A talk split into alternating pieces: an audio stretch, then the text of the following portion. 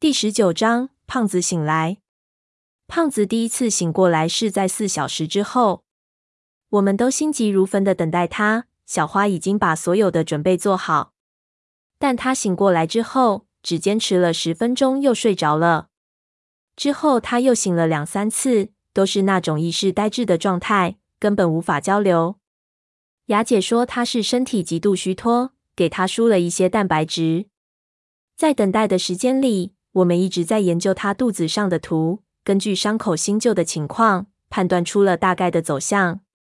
这些划痕每一次转折应该都是一道岔口。从胖子肚子上的花纹复杂程度来看，这下面裂缝的复杂程度远远超过我们的想象。我非常心急，不知道我们这样的等待是否是在浪费时间。胖子让我们寻图救人，那应该靠着这一张图就能把人救出来。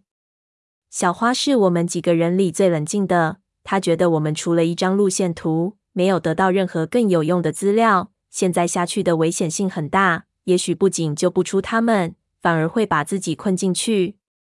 潘子之前提解过我，必须对所有人的生命负责，所以小花说的是对的。我也一直这样告诉自己，但是无论心里说多少遍，我脑子里只有无比的焦躁。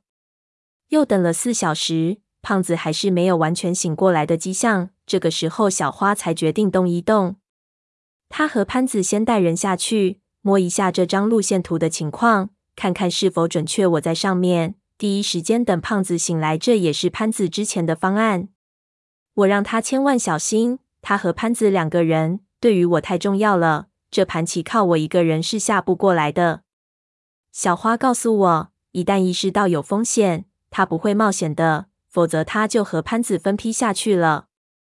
两个人一起下去，就是为了以防万一，可以有人把消息带出来，并在原地等我们第二梯队的到来。他们离开之后，我就到胖子的帐篷去，把秀秀抓到身边照顾胖子，以防雅姐在和我单独相处的时候对我发难。从小花他们下去到胖子完全清醒，过去了整整一天，时间已是第二天的傍晚。一切似乎都还顺利，并没有不好的消息传来，这勉强使我不那么焦虑了。所以胖子醒来之后，我还比较有耐心的等他复苏过来。我第一次看到有人苏醒是他那样的状态。他先是睁开眼睛看着帐篷的顶端，隔了十分钟才动了一下眼珠子，眼睛慢慢的扫向我们，扫完之后又闭上了。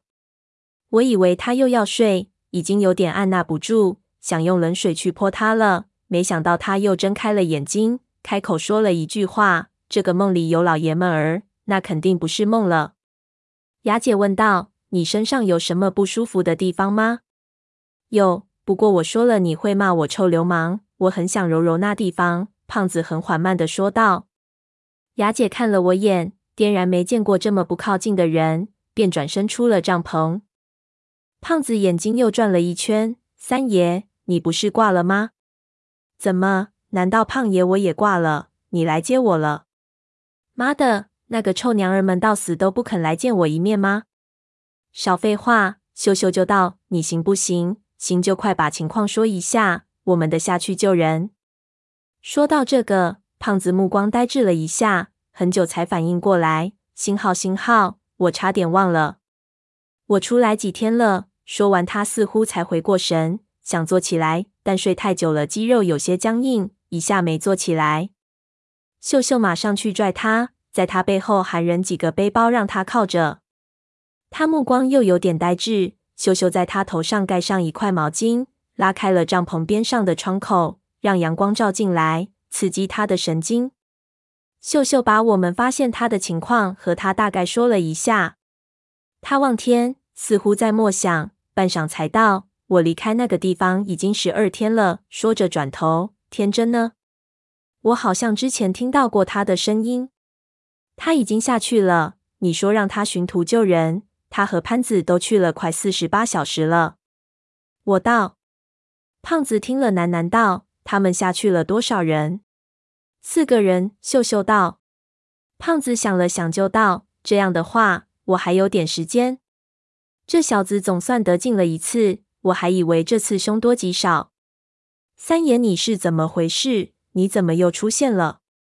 我干笑一声，说来话长，你得先说你们到底出了什么事情。胖子做了个要喝尔西的手势，秀秀马上去泡了一杯咖啡过来。胖子喝口之后说道：“我等下和你说，你先说你们还有多少人？”我告诉了胖子人数，胖子就道：“我们的在十二小时内出发，我带路，你们可能还赶得上他们。你还要进去？那里面的情况很特别，我等下和你说了，你就知道。按着我的图走，基本没有什么危险。”天真应该能应付得过来，但是最后那一关他们肯定过不了。我熟悉胖子，看他说这话的表情就知道他不是在开玩笑。我马上向帐篷外边的皮包打了招呼，让他立即再去准备。胖子活动了一下手脚，还是有些迟钝。他的脸在阳光下更加清晰，显得非常水肿，也更加疲惫。我问他要不要再睡。他摇头，喝光了超浓咖啡，继续说道：“没太多时间，我得把我们遇到的事情立即告诉你。”我点头，他叹了口气：“星号，星号，三爷，我这次真的是大开眼界，想不到世界上还有那么奇怪的地方。”